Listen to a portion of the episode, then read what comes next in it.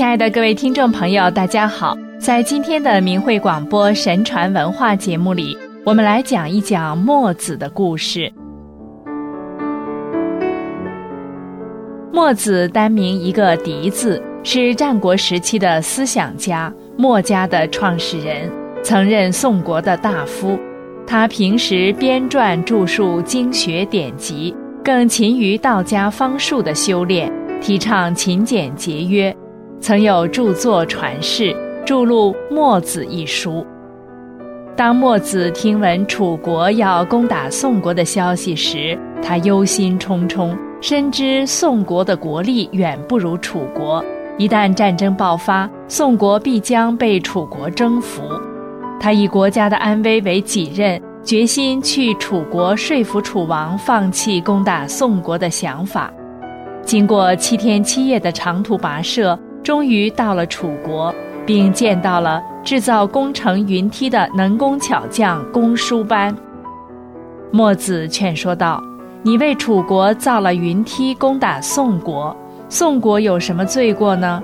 楚国土地广阔肥沃，宋国的老百姓却没有足够的地种，索取宋国的不足去增加富裕的楚国，这是不聪明的做法。”宋国没有罪，你却要去攻打他，这是不仁义的做法。你明明知道这种做法不对，而不去劝告楚王，这是你对楚王不忠诚。劝告了却没有收效，说明你的态度还不坚定，没有很强的说服力。公输班表示，楚王的决定是不容易更改的，自己建议攻打宋国的事话已出口。要收回也很难啊！墨子听了公输班的诉说，觉得要想平息这场还未开始的战争，必须要直接见到楚王，才能得以化解。当墨子见到楚王后，没有直接说出自己的意图，而是给楚王做了一个比喻：现在有这么一个人，扔掉自己华丽的马车，却要去偷邻居的一辆破车。放着自己的锦缎袍服不穿，却要去盗取邻居的一件短衫；放着自己家里的鱼肉不吃，却要去偷邻居的粗糠野菜。大王，您说这是个什么人呢？楚王说：“要真有这么个人，我看他一定是个疯子。”墨子说：“楚国有湖北、湖南、云梦泽盛产的麋鹿。”有长江汉水盛产的鱼龟，是天下最富足的国家，而宋国连山鸡、富鱼和野兔都没有，这就像把鱼肉和糠菜相比一样。楚国盛产杞树、桑树、紫树和豫章树，而宋国连几丈高的树都没有，这就像锦缎袍服和短衫相比一样。我听说大王打算攻打宋国，这不和您说的那个疯子一样了吗？楚王说：“你说的很好，但是公输班已经为我造好了云梯，他说一定能攻下宋国。”墨子见有回旋的余地，于是要求再见一下公输班。待公输班来后，墨子把自己的衣带放在桌子上，假设是宋国的都城。摘下头巾，假设是宋国守城的士兵和武器。公输班闻此境况，也毫不犹豫地和墨子一较高低。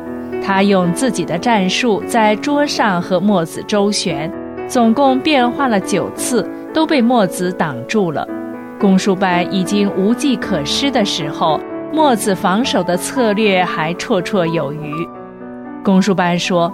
现在我已经知道怎么攻破你了，但是我不说。